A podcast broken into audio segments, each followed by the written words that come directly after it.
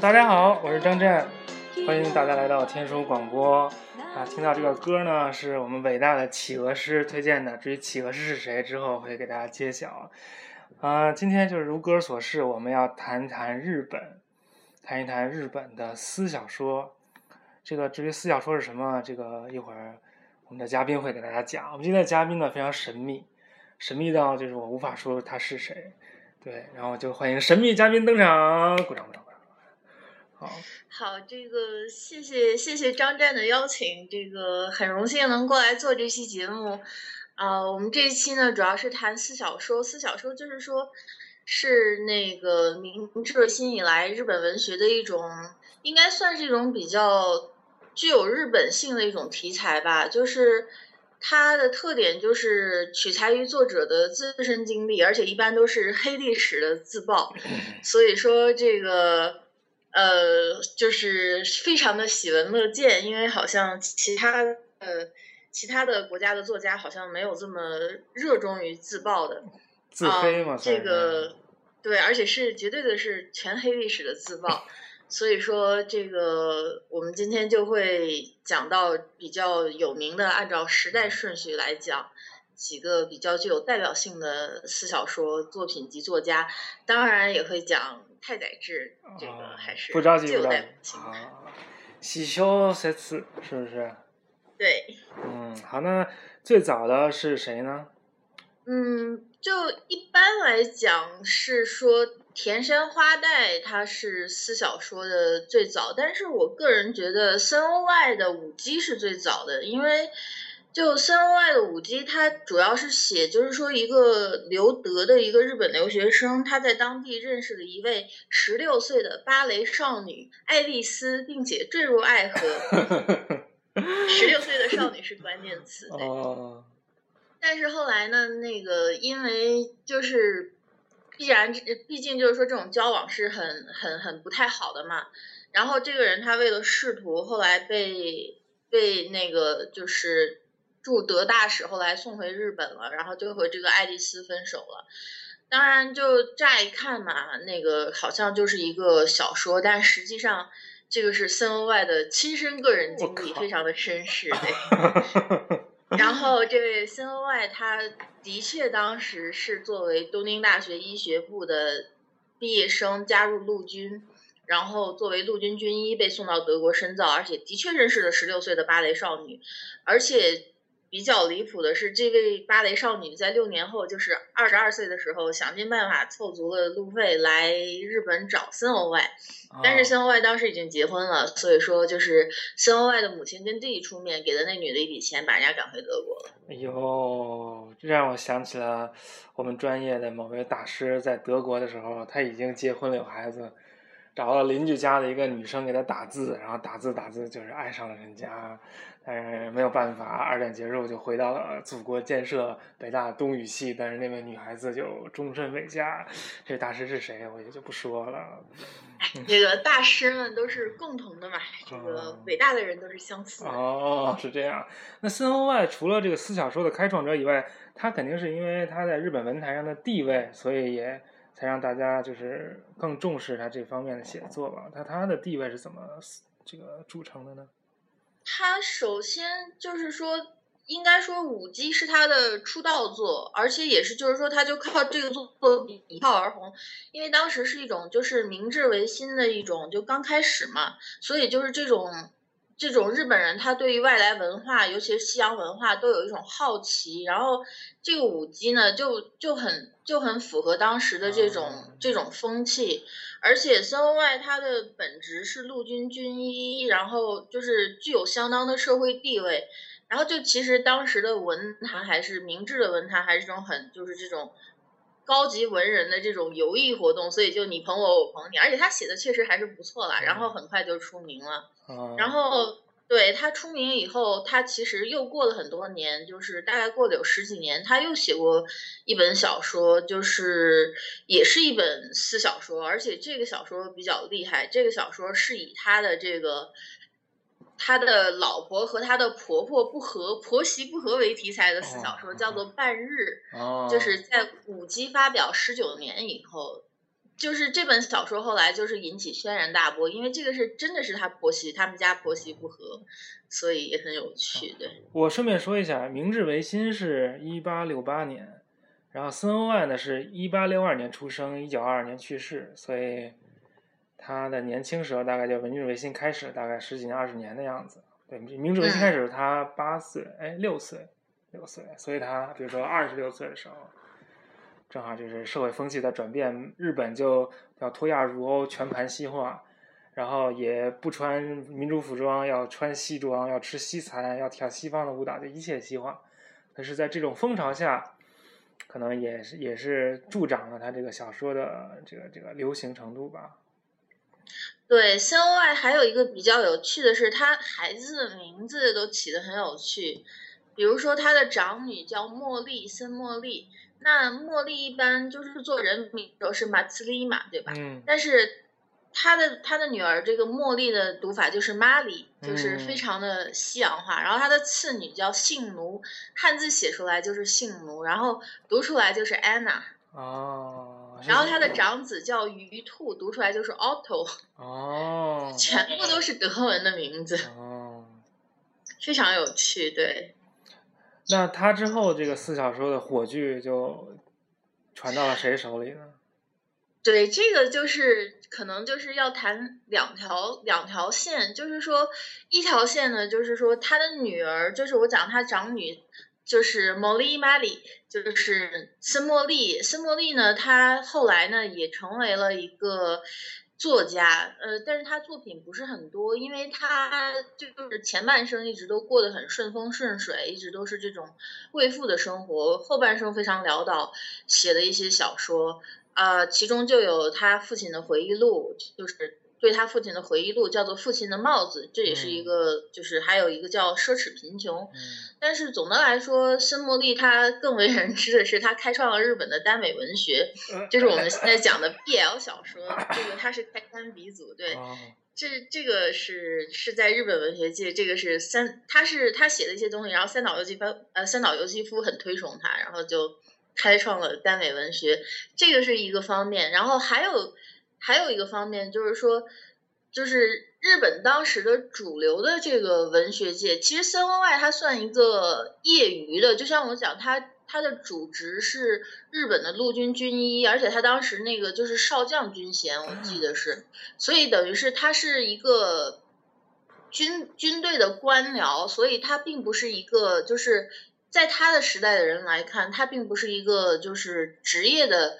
职业的小说家，而职业的小说家呢，这个就要讲，就是说，一般如果你上这种文学选修课啊，都会讲说，哦，四小说的代表就是田山花代的《棉被》和岛崎藤村的《新生》这两本。然后呢，这个田山花代呢，就是当时有一个很流行的作家叫尾崎红叶，那田山花代呢，他就是尾崎红叶的弟子。然后呢，这个弟子里面还有后面很有名的全镜花，这些人都是尾崎红叶的弟子。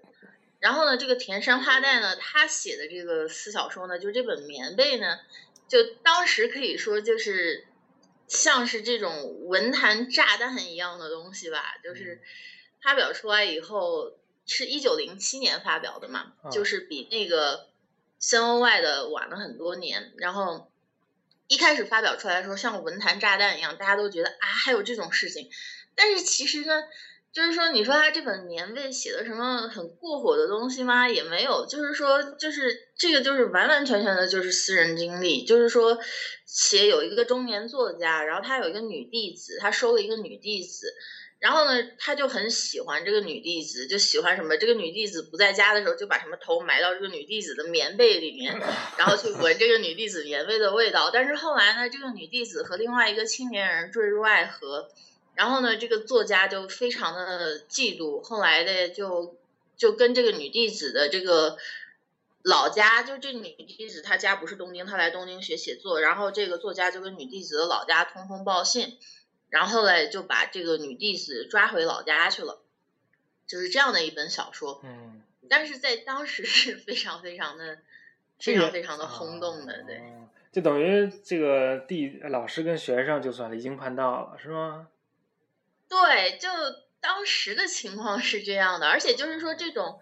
自曝黑历史的这种勇气是很可嘉的，对，而且是全部都是真人真事，而且是自己身上发生的真人 真事。可是就是他写这个小说，那读者怎么知道这这是真人真事儿呢？还不是号称是假的吗？还是就不号称是假，就说是我？他就不号称是假的，他就是他他的意思就是说我什么技巧都不用，我就直直接接把发生在我身上的事情写出来，就是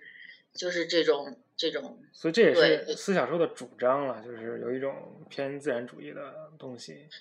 对他本来就是就是从自然主义过渡下来的，但是这个就是自然主义有很清新的那一块儿，像国木田独步啊，写一些什么就那种什么林间漫步那种。但是呢，自然主义还有一派比较不清新的，就是像田山花代这种暗黑自然主义。对，暗黑自然主义，或者说挖掘人性黑暗的自然主义。那然后说到这个呢，就要说田山花代的好友岛崎藤村。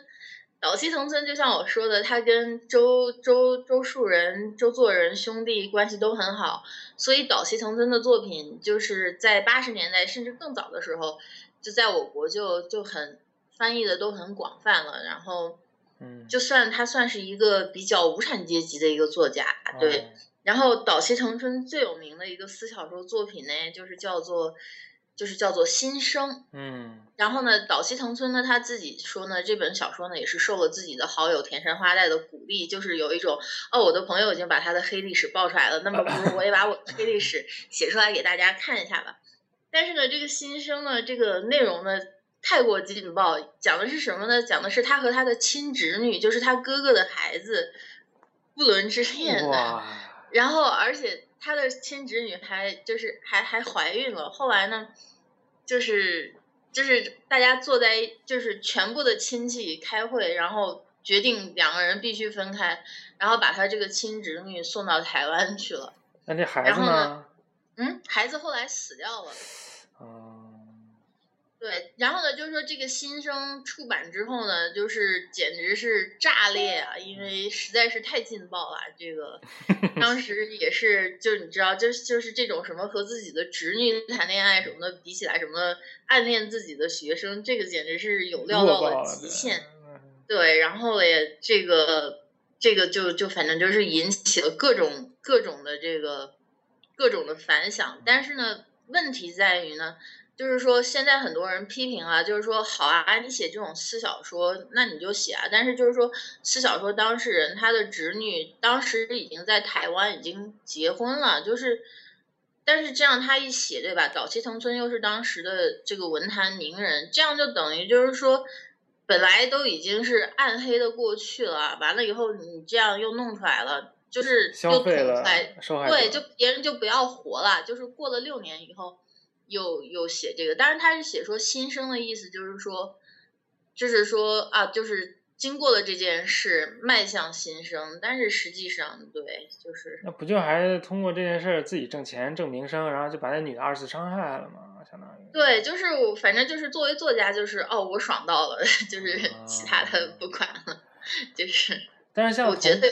同时代的，你像你提到的田山花代、岛崎藤村，都是一八七二年出生，就是比森文外要晚十年。就他们的小说都是在就是二十世纪初初叶了。他们也跟鲁迅是朋友，或者都是同时代的人。对。那相对于鲁迅，比如说鲁迅的生活也很精彩啊，跟他弟弟呀那个乱七八糟的事儿，对吧？那他要写个四小说，其实也也挺好的。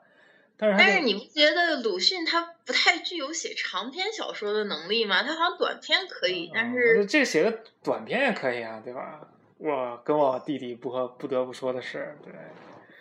但我的意思就是说，在在这个同时代的中国，这个文学的取向完全不是这种自己的这点小破事儿这种取向。那这个有啊有啊，有一个人是这样的，郁达夫啊。但但但更多的人是好像就是要要虚构要。要有一种理想，有一种就是要教大家一个道理什么之类那种吧，或者就即使不是教道理，就什么鸳鸯蝴蝶派也是，就全都是什么霸道总裁爱上我那种。但是，对对对。但是就是日本人，他就这么这么明，就是写自己的事，那其实就谁都可以写啊，那我也可以写，你也可以写，反正就把日记报出来就行。那为什么就日本这种四小说在日本这么受欢迎呢？觉得一方面就是说大家都有这种看八卦、围观八卦的这种爱好吧，另外一方面就是说，就怎么讲，就是说这些日本作家，我觉得他都蛮有自虐倾向的，所以他这种。他这种思小说，某种意义上来讲，也是一种，就是他把他内心里面最肮脏、最黑暗的一面展现给世人看。然后，这日本这个民族其实还蛮有自虐性的，所以就是说，他也不顾忌什么文人的体面什么的。所以就是说，他就是他就是把自己最劣等、最低下的一面展现出来。然后，觉得那那这些，比如说最劣等、最低下的部分展现出来之后，读者看了就是。会觉得这个小说很很让人震惊，之后会对这个作家会更尊敬他，说啊，你竟然能够这么诚实面对自己，还是会觉得你这人这么烂，就实在是应该唾弃。也没有，我觉得大部分作就大部分读者看了以后会觉得，就说这个作家很可爱吧，就是说啊，原来就是看起来好像是了不起的作家，但是其实就是说内心还是有很柔软的地方的，就好像就很招人很招人疼爱吧这种。那其实日本读者是非常宽容的，比如说要类似的事情发生在中国，那除除了就是把他这个骂死之外，好像感觉不会有第二条出路，就是。可能跟当时的读者群有关系吧，就是讲说，你想那个战战前，就是说明治时代，其实有有闲暇功夫去看这种文学小说的，一般也都是有教养的这种知识分子啊，什么东西的。就他可能也不会很激烈的去，所以也没有那那种以文学为武器要救国救民就那种东西在。那种东西好像不太需要救国救民，他们就还活得挺好的。对他们好像就是板上之人正在上升。对，你想当时日俄战争也赢了，然后这个满洲满洲大开发，然后也很顺利啊，然后。都还蛮蒸蒸向荣的，欣欣向荣的，所以好像还没有就是说那种忧国忧民的危机感那种，在迫使作家像中国一样就投笔，就是弃医从文啊这种东西。这让我想起这个上海宝贝儿，对，就是他也是这种对。对，但其实上海宝贝儿它不是私小说，它不是说我写了，他至少不明明着说这是我的真实真人真事儿。而从小说创作的角度讲，他是创造了一个人物，创造了一个上海上海女性，然后以这个女性第一视角的这个这个角度来写她的生活，然后都被就是读者骂的，就是好像不行那种。我觉得《上海宝贝》有看过，我觉得主要他是发掘的也不够深，就是他比例很有限，就是他把他做的这些。就是不不够，就是一般人看来不够道德的事情，他写出来，但是他只是好像就是他有一种猎奇的心态在里面，就是说他说我做了这么多奇怪，就是我做这么多离经叛道的事情，但他并没有反思，就是说，就你好比说这个岛崎藤村吧，他写他和他侄女相爱，那写的很细腻的，就是他明白这个是禁止的，这个是不可以的，但是。就是他把心理活动写的很细腻，他有能看出来他一个挣扎往下掉的过程。哦，所以他有一些就是对内心的审视会更更深刻一些，应该是，嗯。对，就怎么讲，有点像陀思妥耶夫斯基嘞，就是那种俄罗斯文学那种，就是就是那种那种那种自我审视那种内省，充满内省的那种。怪不得就是得到得到大家赞赏，就是大家觉得他可爱，所以也是不是说仅是因为他黑暗，他这个黑历史很恶心就觉得他可爱？不是不是，关键就是就人家还是很有比例的嘛。然后你你说到这点儿，就不得不说到我们今天的这个重头话题太宰治啊，因为对，因为太宰治其实他的很多东，他的很多代表作。都是都是充满了私小说的，就不是私小说严格意义上的私小说，但基本上都是他的这种亲身经历改编的。比如说他最有名的，比如说他最后那本《人间失格》，基本上就是亲身经历改编的。然后还有他还有一个代表作就是《斜阳》，《斜阳》这个《斜阳》这个很有名了，就是怎么讲？就这样讲，《斜阳》呢是。有一个女性叫做太田静子，嗯，然后呢，这个太田静子呢，她她的弟弟是一个文学青年，非常爱好文学，然后呢，认识了当时在文坛小有名气的太宰治，嗯于是呢，两个人呢就就反正就就就认识上了。认识上了以后呢，太宰治对这个太田静子呢，其实没有什么兴趣，就是并没有说很喜欢。但是呢，太田静子有一本日记，太宰治呢非常感兴趣，就可以觉得可以用来当写写小说的题材。嗯，然后呢，这个太田静子呢就对太宰治穷追不舍，后来呢就是一直给太宰治写情书，但是太宰治呢他有很多很多的这个爱人，所以说呢就是他对太田静子就是说并不是很主动。后来就是很著名的太田静子给太宰治写了一封信，说，呃，我现在在哪里哪里，就是在那个。在一个在一个乡下的山庄，神奈川乡下的一个山庄住，然后说，如果你来看我的话，我就会把我就会把我的日记给你作为小说的题材。嗯结果呢，太宰治呢果然就去那个山庄住了三天，走的时候呢把日记拿走了，然后呢又过了大概一段时间吧，几个月吧。就出版了小说啊，过了一年，就小说《斜阳》太宰治的代表作就出版了，而且这个《斜阳》呢，基本呢就是太田静子这位女性的日记做了比较少的改动，然后 就就这样出版了，赚了当时很多的这个十万十万元的这个版税。哇，当时的十万日元是非常非常大的一笔钱啊！对对，而且那个钱还不给太还不给太田镜子，嗯，就非常的也是非常绅士的一位一位人士。嗯，顺便说一下，这个人间失格是日语吧？是就不配当人的意思，是吧？就做人，丧丧失为人资格。嗯嗯，呃，我就我来说，我对太宰治的认识就是他经常跟人，他跟最后跟那个女读者自杀了。这个所谓心中，心中就是两个不能在一起的人为了爱一起自杀，相约一起自杀。这日本一种特殊的这个殉情的这个这个术语。那你能不能具体讲讲他这个心中的故事？对他这个人非常出名，就是说他他他心中了很多次，而且 每次都是死女的不死不死他自己。就是他最早的一次心中，应该是他他这个人很有趣，就是说他的父亲是青森县的大地主，然后非常非常的有钱，然后有钱到做了那个当时的贵族院的议员。所以呢，他们家可以说是一个典型的土豪家庭。嗯嗯，那他后来呢，他就来东京上高中、上大学。他当时呢，上高中的时候觉得，哦，好像法国文学听起来很有品位，所以他就选了那个东大的法法法文法文系。嗯可是呢，就进了法文系以后，他没有基础嘛，然后他也不好好上课，就就完全完全跟不上，完全不知道，完全不知道人家人家在做什么，然后就因为这个缺课太多，就后来就被开除了。嗯然后呢，这个就是在他晃晃荡荡，就是就是在不上课的期间内，他就拜了当时文坛的叫井福尊二的一个作家当老师。嗯，然后呢就开始写作。这个时候呢，就在咖啡店认识了一个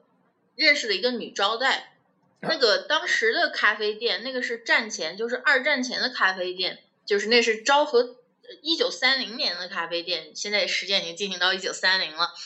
就是说，当时的咖啡店并不是像我们现在想的这种很资产阶级的这种什么喝咖啡、什么听音乐，不是。当时咖啡店像酒吧一样是有女招待的，嗯，所以喝咖啡可以花掉很多很多钱，因为这个女招待很贵的，女招待是陪喝咖陪陪喝咖啡。哦，对，然后，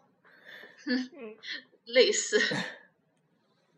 然后就是说，他在咖啡店认识了女招待，就一种软色情的场所，相当于哎，对，就像现在的陪酒女，嗯就是一样的。米之小白嘛，就是嗯水就是商嘛，嗯水商。对，嗯然后，然后这个他认识这个咖啡店的这个女的，这个两个人认识了三天，两个人就决定一块儿去新中了。就其实就是说，其实也不是说两个人多么深爱对方，就是说，哎，我也不想活了，你也不想活了，那就哎，大家一块儿去死呗，就是就是这种感觉。结果呢，这个是第一次心中两个人去跳崖，这个事情其实不怪太宰治，因为他们两个人同时跑到镰仓去跳海，从悬崖上跳下去，哎，这个女的就死了，太宰治就没死，这个事情你讲不清的，就跳到海里死不了，那没办法，那就是 对吧？这是命。对，然后也，但是呢，就是说心中这种事情呢，因为他有那种母力心中嘛，就是强迫心中。牡蛎心中就比如说我爱一个女的，然后她不爱我，然后我就把她杀了，然后我自杀，就是就算是跟她心中。对，所以呢，就是说，因为大家怀疑是这种强迫心中，他太宰治当时就被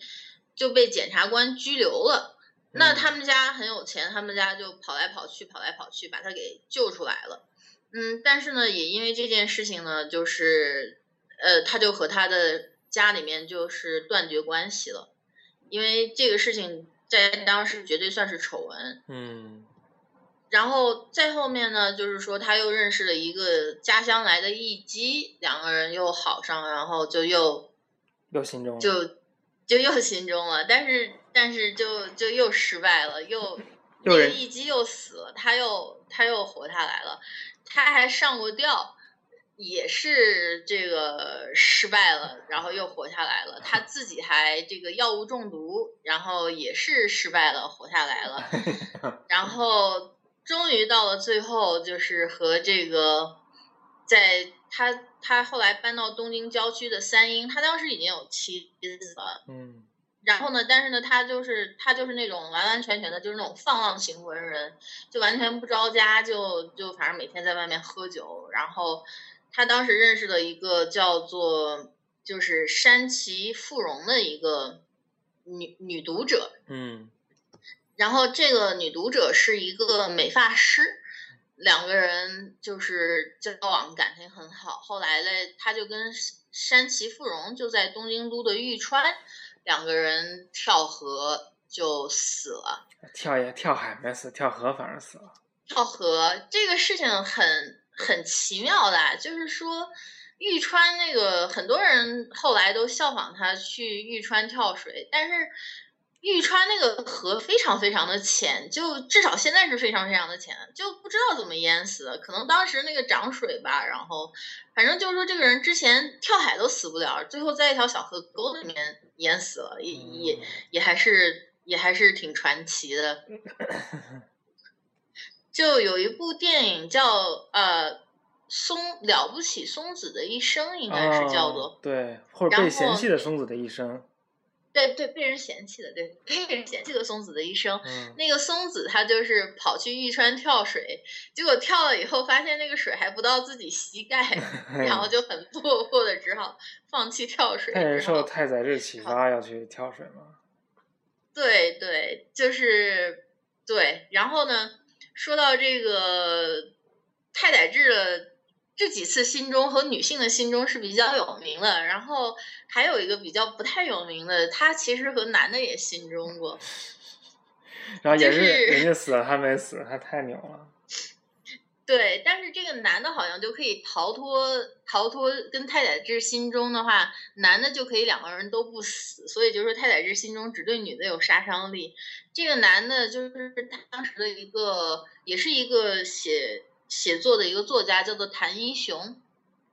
谭一雄有一本小说叫《火宅之人》，很有名的，也算也算是一个很有实力的一个日本文坛的一个作家吧。他们两个人就是。就是谭一雄在自己的一个回忆录里面写过的，就说两个人某天晚上喝酒，喝得醉醺醺的，跑到一个认识的人家里面去住，然后呢就非常醉，烂醉如泥，就就到两个人就铺好了棉被要睡觉，太宰治就问谭一雄说说啊，谭军我们要不要一起死啊？谭一雄就说好啊好啊好啊，然后他们两个人 就把这个煤气打开了。就是做饭用的煤气，然后把窗户什么的都封的紧紧的。这个煤气呢，它是用那种就是就是接着那种橡胶管嘛，嗯，然后这个谭英雄写说，哦，就是自己睡到棉被里面的之前迷迷糊糊看了一眼，发现这个橡胶管离太宰治比较近，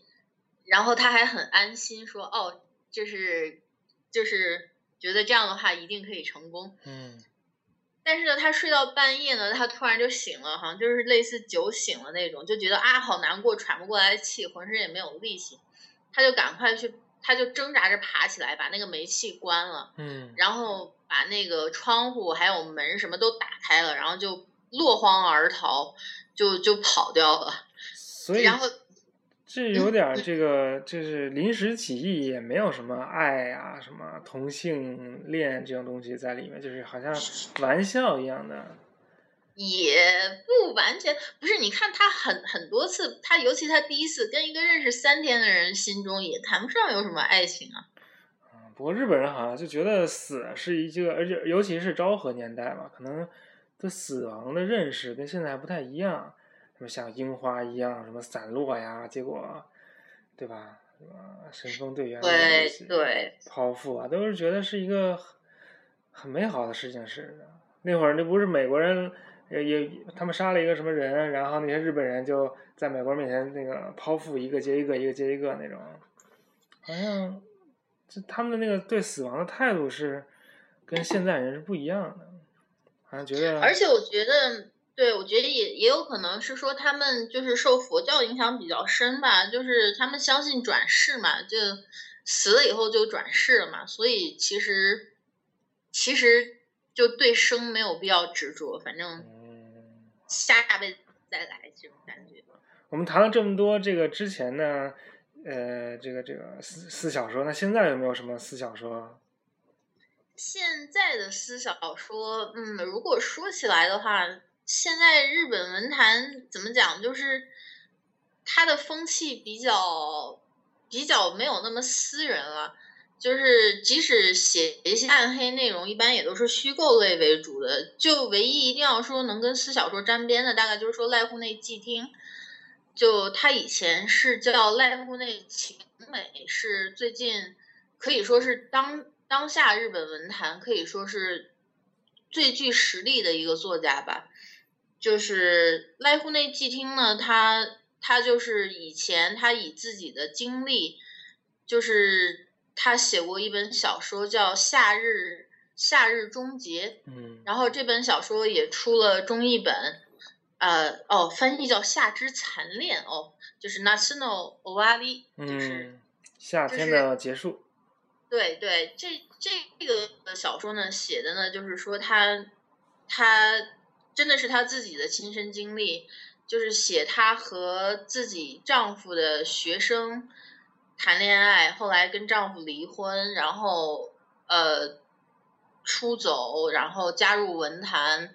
后来呢认识了一个有夫有妇之夫，也是一个作家，跟那个作家交往，但是后来又和这个学生机缘巧合又又重逢，然后就写他挣扎在两两位男性之间的这一段历史，而且这个确实是他的亲身经历。嗯，我觉得一个人其实能够完完全全诚实的面对自己，拷问自己，然后又把这一面展展现出来给读者，是一个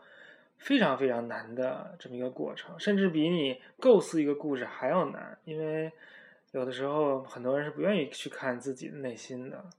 所以对，所以这些四小说的看似狗血的这些故事，这个只是一个表面而已，它可能更多的还是一个作家怎么向内挖掘，这这这个展现人性啊，自己内心的东西。因为大家其实都是相通的，其实谁谁比谁高明不了多少。对，这可能也就是解释，就是说为什么太宰治他女人缘那么好，就可能就是他正是因为他写的小说里面，呃，就都是这种自我拷问的内容，可能就是就会把他心里面最柔软的那一块展现给众人，然后众人就会觉得啊，这个人其实是一个。要怎么说？就是太宰治他《斜阳》里面就是有一个话很有名，就是说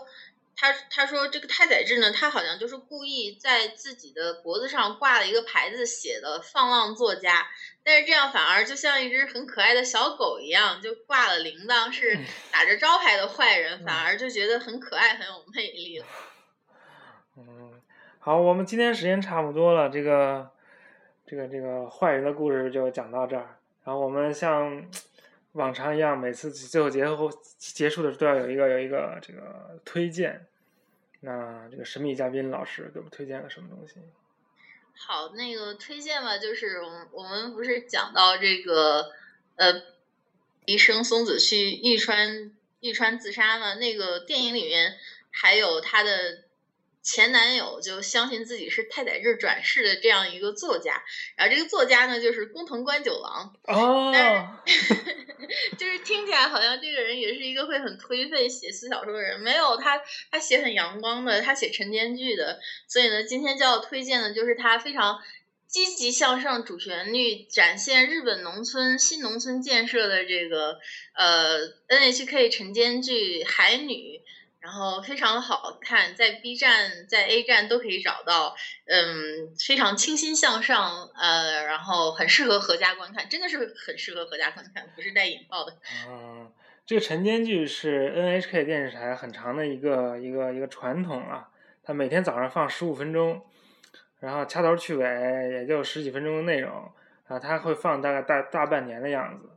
然后呢，每这个日本人每天早饭吃一边吃早饭一边看。而这海女呢，如此的清新向上，就给人元气。就每个人看完海女之后去上班，就感觉元气满满。然后海女播完了之后，大播了大概一百多集，就是大概大半年的样子，大家就有一种呃海女丧尸症阿玛洛斯。对我当时记得特别清楚，我当时是当时正好是毕业，然后那年正好是毕业在找工作，然后压力压力特别大嘛。然后当时就是基本上就是靠追海女熬下来，而且是基本上就是头头一天日本放完嘛，第二天网上就有缘，都是直接看生肉的。就他日语也不难，所以就啊，真的是追了大半年。我看那个的时候日语还不行，人那里面很多岩手县的方言，这也看不懂。啊，好，我们今天就聊到这儿，大家去看看这个暗黑四小说和阳光的海女好了。好好好好，那就这样，再见。好，再见。嗯。